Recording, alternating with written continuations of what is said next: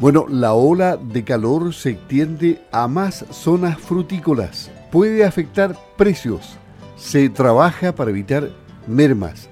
Esto lo dice Fede Fruta en una información que hemos subido a la web en la tarde de ayer y que la vamos a desarrollar hoy día para contextualizar lo que está pasando en la zona centro y lo que podría ocurrir también en nuestra zona sur porque bajo estas circunstancias siempre las labores en huertos se hacen en momentos del día en que las temperaturas son más bajas, difiriendo horario hacia las mañanas y evitando la exposición de los colaboradores y trabajadores a las horas de mayor sol, dice el gremio, o sea, Fede Fruta.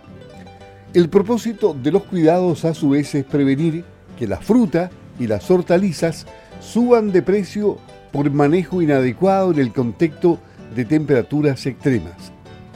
Frente a la ola de calor que se ha extendido por más jornadas hacia la zona centro y sur, Fede Fruta, la federación que representa a la totalidad de los productores de frutas de Chile, señala que los fruticultores están aplicando todas las medidas en los huertos para evitar complicaciones en las faenas y las cosechas, previniendo complicaciones para los trabajadores y una eventual subida de precios en la fruta.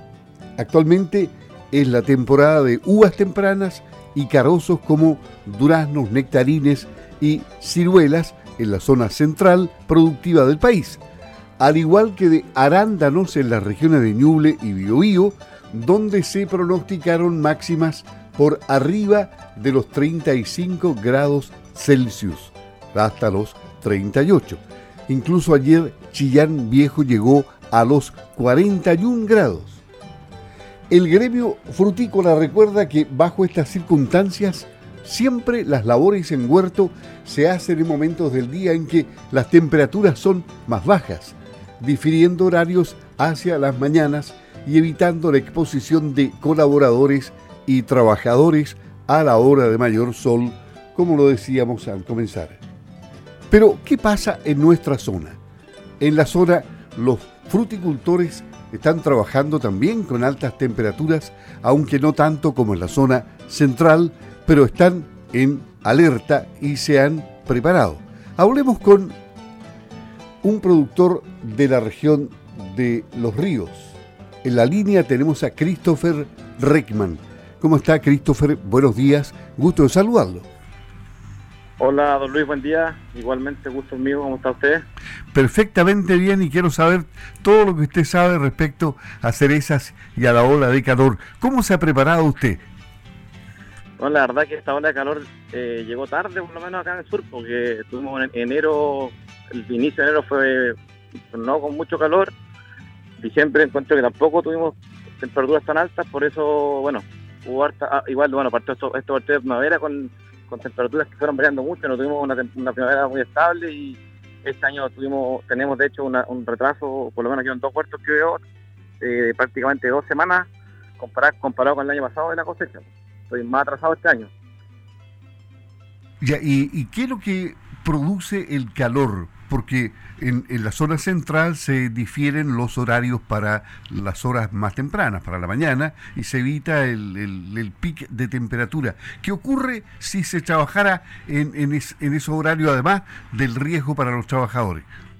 O sea, la temperatura, las altas temperaturas hacen que la pulpa del fruto se ablande y esté mucho más susceptible a machucón, eh, a pitting, a cuando el cosechero cosecha y la, la cereza la junta tres, cuatro cerezas en la mano, se empiezan a apretar, se ablanda mucho más rápido, el golpe cuando uno la echa al balde o al soto igual va afectando mucho más, porque la, pulpa está blanda y está la pulpa blanda, el fruto se machuca mucho más, sufre mucho más daño en el momento de cosecharla al estar con temperaturas altas. ¿Usted está preparado? Dígame. Sí, usted está preparado con, con techos, acá siempre ha tenido techos, eh, en la zona central las plantaciones deben ser mucho más grandes, pareciera que no todos tienen techo, ¿no?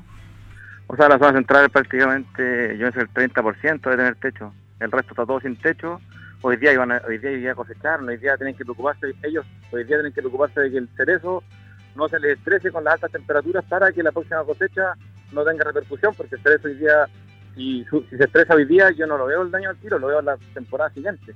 Entonces, ellos tienen que estar de cabeza preocupados de que ese cerezo que está hoy día ya, ya le cosecharon sus frutos, que esté lo más, lo más pacífico y lo más preparado para ese calor para que no se estrese.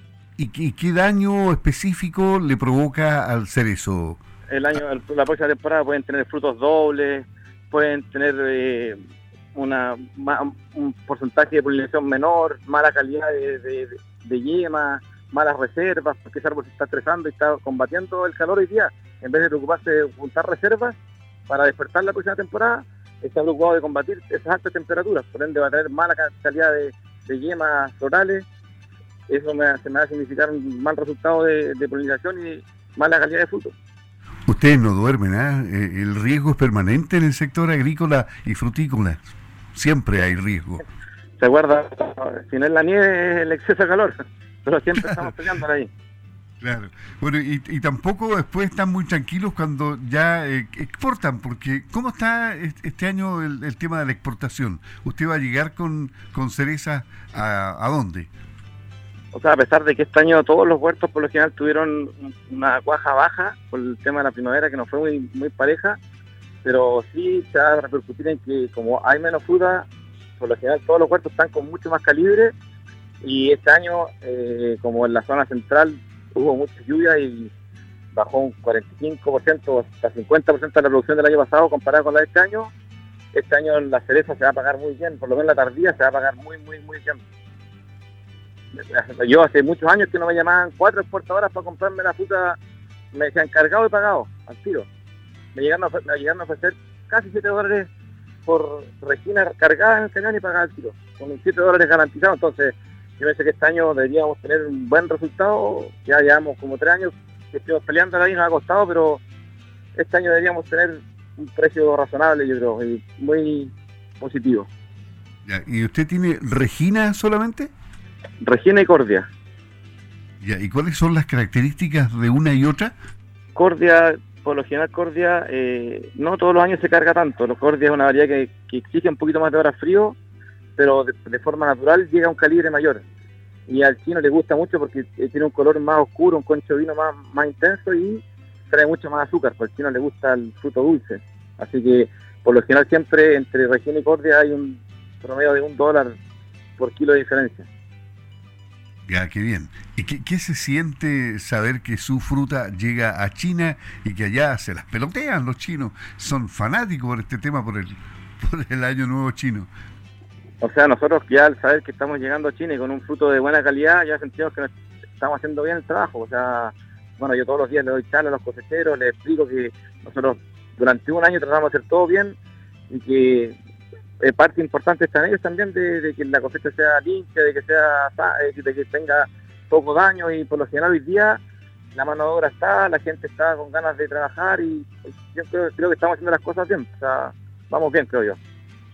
Vamos bien, mañana mejor que bueno. Un buen productor de la región de los ríos, Christopher Reckman, que siempre es muy gráfico para explicar cómo está el tema de las cerezas en el sur del país. Nos ha dejado bien informado. Muchas gracias, Christopher, y a trabajar hoy día porque las cerezas tienen que llegar pronto a China. ¿eh? Ya, don Luis, muchas gracias. Y aquí le mandan saludos Sergio Reckman.